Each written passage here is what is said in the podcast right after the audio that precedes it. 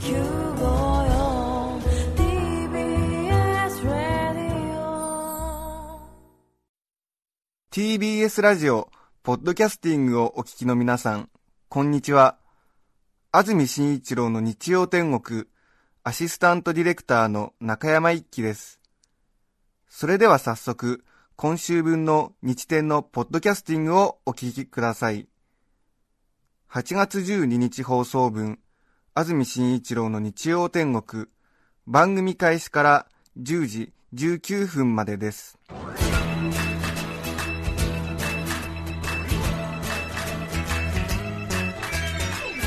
安住紳一郎の日曜天国。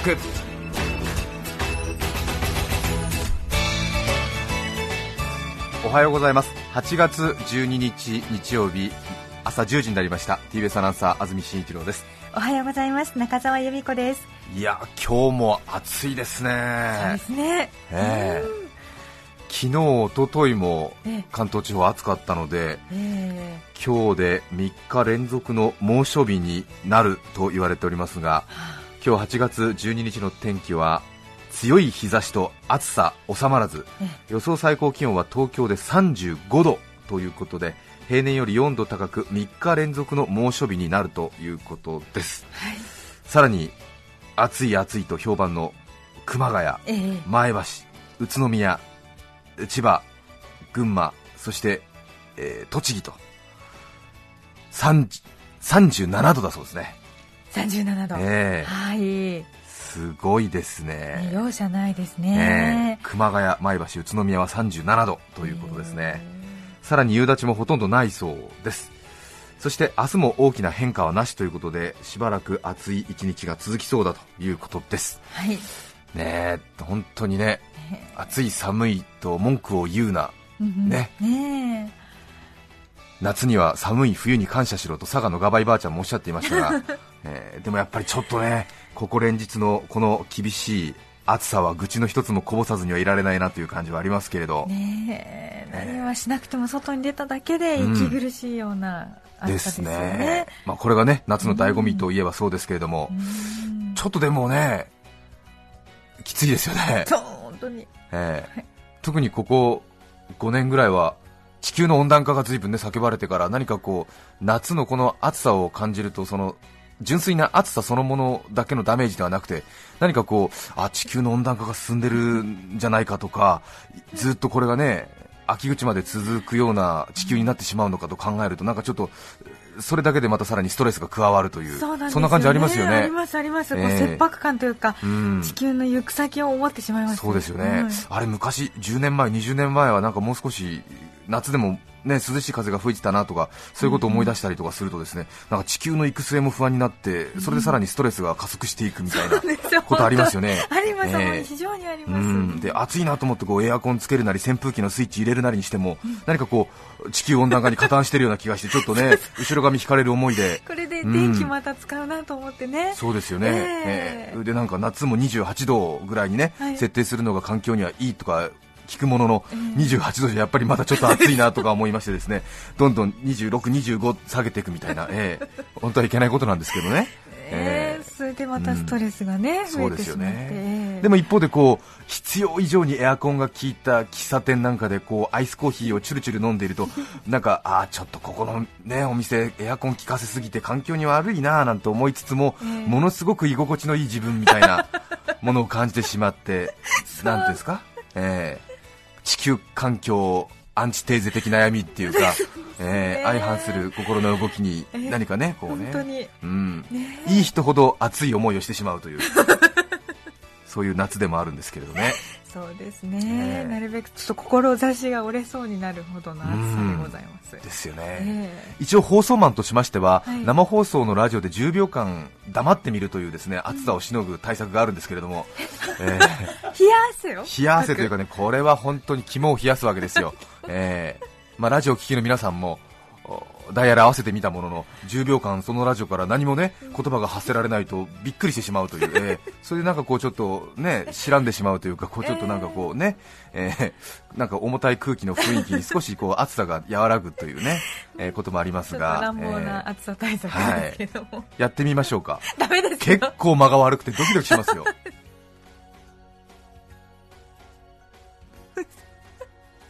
ちょっと寒いでしょ？耐えられない。耐えられない。昨日あのちょっと出先でタクシーによってラジオ聞きながらなんかこうね車の中乗ってると特にまた暑さを強く感じますからそこからなんかこうタクシーのラジオから流れてくる内容もね結構こう、ギャンギャンギャンギャンこうね言葉の数が出てきてですね余計に暑いなとか思ってて、えそっかそっか。そういうちょっと反省も踏まえてなるほど。えこういう実験をやってみましたけれども。今日は少なめに言葉を選んでいえいえいえいえ。先週なんですけれども、はい。月曜日、火曜日、水曜日と那覇にいましてそれで木曜日に東京に帰ってきまして金曜日が佐賀そして土曜日が長崎という何か九州えにずっといたような感じなんですけれども、ええ。何かこう夏の巡業をしているような気持ちになってなかなかそれはそれで楽しかったんですが朝青龍がサボっちゃう気持ちもちょっとわかるなぁなんて思いながら 大変だなと思ってこう地方をね暑い季節に渡り歩くのも結構あの大変だなっていうのは実感したんですけれども、え。圧巻だったのはですね金曜日の佐賀ですね、えー佐賀も非常に暑いところなんですけれども、その日佐賀は最高気温が35.9度まであったんですけどもちょっと東京もね36度あった日ですか、えー36度近くあったんですけどもしかもその36度ある佐賀のですね、えー有田町というですね焼き物の町、えーその窯元にお邪魔したんですよ、えーこれま30たこれは。そうです。36度ある佐賀の有田町の窯元にタキシードを着ていくというですね もうフルオプションで行ってまいりました、えこれ以上ないですね。ーものすごい衝撃でしたね、えーちょうど有田焼の窯は1300度あるらしいんですけどもえ1300度に比べたら36度なんてね大したことないじゃないかっていう風なそんな錯覚も一瞬だけですね、えー本当にまた窯の近くからね離れると余計に汗がどーっと出てくるというねことでしたけれどね。えー有田町初めて行きましたけども。ええ。それであのータクシーのワゴンタイプの大きなこうハイエースとかのワゴン車を地元のタクシー会社からあのードライバーさん付きで借り受けてそれにスタッフとか私が乗っていろいろ移動するはい。ということなんですけどもそのワゴン車がいわば私たちの打ち合わせ場所にもなり、ええ休憩場所にもなり、空いた時間はそこで寝たりですね、あるいはお弁当を食べたり食事をするスペースにもなったりするもので非常に僕たちはあの そのワゴン車に愛着が出てくるんですけれども、ええ。本当に便利にあのタクシー会社からお借りして使ってたりするんですがなんとそのワゴン車がですねエアコンが壊れてましてですね、ええ。もうちょっとちょっとと思ってですね。朝駅に迎えに来てくれたんですけどもちょっと名前言っちゃうとあれなんであれなんですけどもあの歳費タクシーってとこなんですけどあの ちょっとっつってこんなダメですよこんなのとか車両ちゃんと取り替えてくださいよって言ったんですけどもそしたらあの運転手さんがあすいませんそうですよねなんつって大変ですよねって言って新しくあの車を取り替えてくれたんですよ。タクシー会社からね、ええええそしたらその車も壊れてるの。はい、えそれであのもうなんかちょっとニッチもサッチもいかなくなってでちょっとこっちもなんか悪い雰囲気を出してみたんですよ、ええええみたいな。サービス業でしょオタクもなんて言って。そして一生懸命対応してくれるんですけどもそしたらあのすっごい悲しそうな顔して、はい。そのタクシーの運転手さんが、有田町は今明治大正昭和平成と4時代通して初めてぐらい経験するどん底の不景気なんですって、えそうですか。えうん、ちょっとはあの、ね、失礼な話かなと思いますけども、ね、その運転手さんが切実に訴えてましたので私もそのままをお伝えしますが本当にどん底の不景気なんですって有田焼が、売れないんですって中国の製品に押されてしまって。あそういうことですか、でちょっとなんか有田焼って結構なんていうの実用性に富んだ方に近いこう芸術作品なのでね。もうちょっとねこう凝ったような感じの小伊万里とかよくわかりませんがああいう鑑賞用だと、うんあれなんですけども結構あのね使えそうな時期ということでちょっとねそのブームに乗り遅れてるってこともありましてどん底の不景気なんですって。それであタクシー会社にはエアコンをうん。清掃するその整備し直すお金がないんだって。だだだだと思いましてですね。で普通のあのセダンのタクシーはあれなんまあ、整備したりねしなくちゃいけないんですけども、有田町でそんなワゴン車を1日借り切るようなことなんてそんな法事とかちょっと大きな告別式とか法事とかがない限りそんなに出ないんですよ。ーなるほど。うん。だからちょっと手つかずの状態になっててで結構このねあのいろいろちょっと本当はなんかこうシートとかを変えたりねエアコンをこうちょっとあの新しくクリーニングしたりとかしなくちゃいけないらしいんですけどしてない。はあ。みんな黙っちゃって。そうですね。ねえ。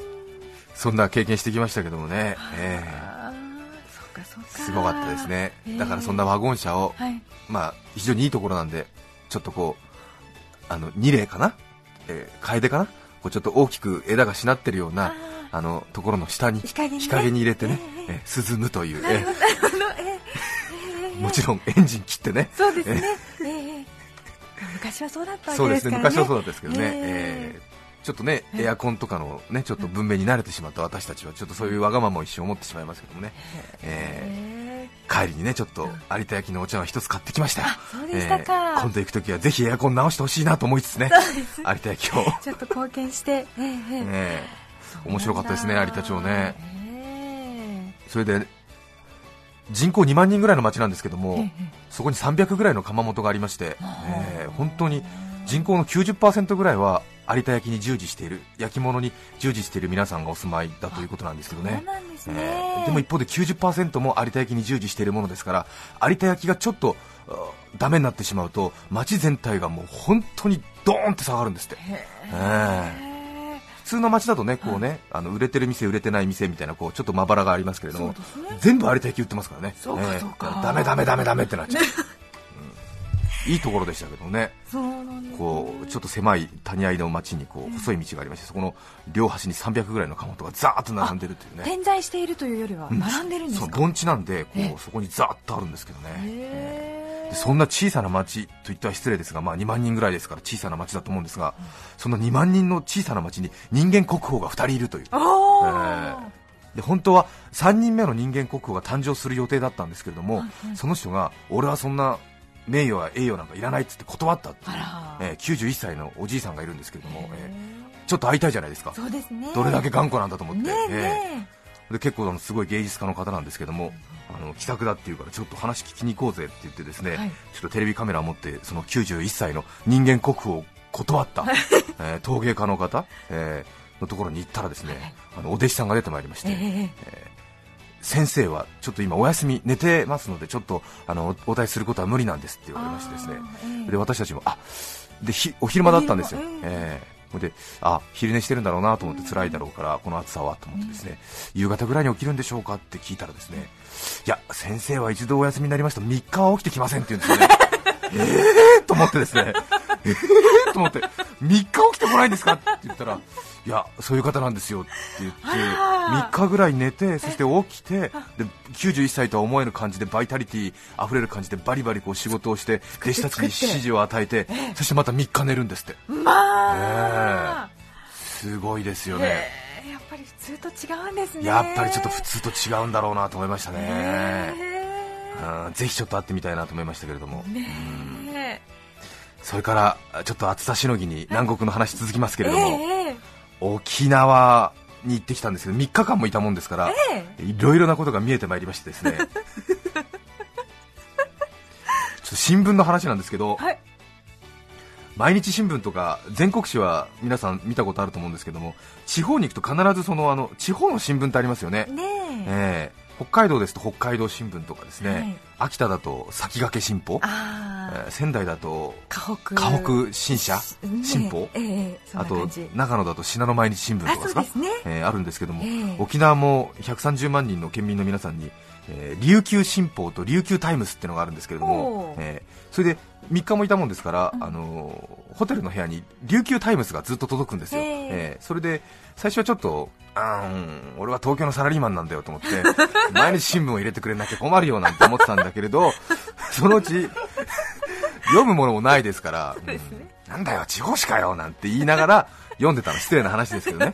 えー沖縄の話ばっかりで、つまんないなと思ってたんだけども、3日目ぐらいになってきたら、もう琉球タイムズが楽しくて楽しくて仕方がなくなっちゃってあですね。しましたねえ楽ーしみを、ええ。ちょっとあの沖縄に行かれた時はぜひご覧になっていただきたいんですけども、ちょっと私、一部持ち帰ってきましたので、本当ですか、はい。ええ。これなんですけども、えーあ琉球新報の方だった、8月8日なんですけども、はい。えー結構ねあのしっかりした新聞で、あ厚みもありますね。厚みもあってね全国紙並みにあるんですけど。本当、にカラーで、ええ。えで何よりやっぱり驚いたのがですね、はい。まあ、ちょっとこんな話、午前中から失礼ですけども、あのん。ぶっこ欄ぶぶぶ？あの亡くなった方のお知らせ、はい、えーええ。告別式広告欄。はい。全国紙とかね東京の新聞だとちょっとあの社会面の下の方に会社のねええ。大企業の社長さんが亡くなった時とかに一段ぐらい出るんですけどもこのね沖縄の琉球新報と琉球タイムズはねさすが大家族文化っていうかこうあれなんですけどあ。ー13面にあるんですけどはい。すごい。あドドンと、真ん中辺ですね。え一面ぶち抜きなんですよ、本当だ。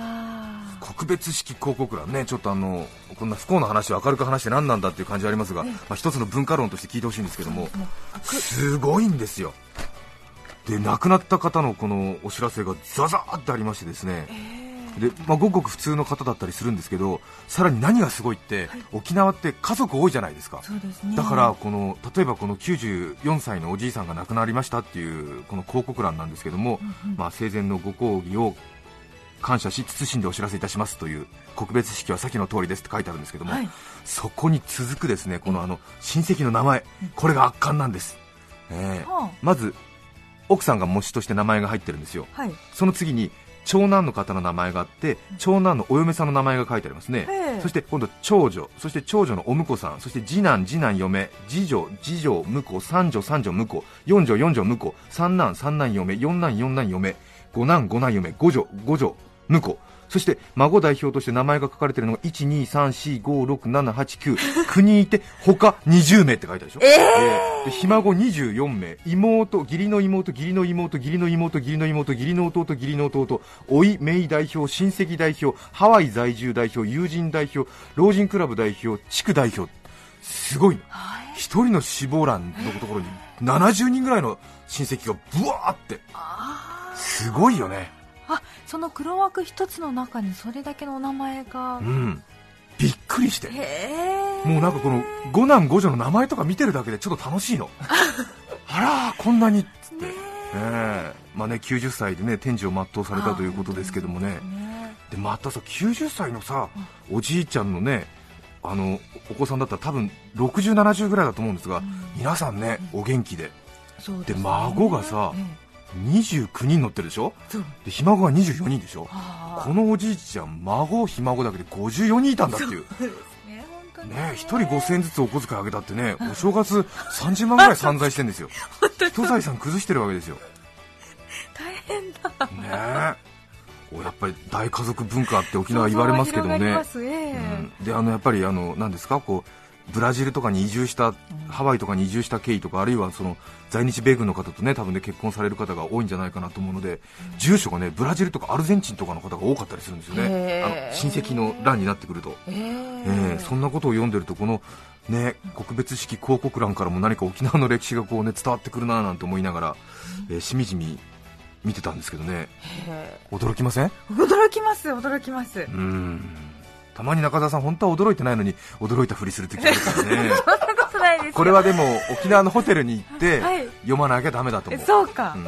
すごくない？だって。すごい。この大家族ぶり。見たいのに安住さん今見せないで一生懸命教える。いやいやいやいやちょっとちょっと、えーでさらに驚いたのはもう一つだけ、はい。本当にもう一つだけ申し訳ない。はいはい。すいません。スポーツ欄ってあるじゃないですか。ええ。スポーツ欄普通あの大リーグとか今高校野球とかさあ。あると思うんですけども、はい。なんと琉球新報。はい。その高校野球とか大リーグのはい。記事の面積よりも大きく扱ってるスポーツがあるんですよ。なんだと思います？ちょっとラジオを聴きの皆さんも考えていただきたいと思いますが、高校野球よりも多いはい、日8月8日。高校野球がねそろそろ開幕というそんな時期でもありますがスポーツ欄ええわからない。わかりません、はい。正解こちら。一面ぶち抜き。と8月12日放送分、安住紳一郎の日曜天国、10時19分までをお聞きいただきました。話の結末までお届けできないのは、あくまで本放送をお聞きいただきたい気持ちの表れです。お許しください。今日はこの辺で、さようなら。安住紳一郎の日曜天国今日8月12日は812の語呂合わせでハイチュウの日。参考までに昭島市にある拝島中学校も通称ハイチュウお聞きの放送はハイ注目954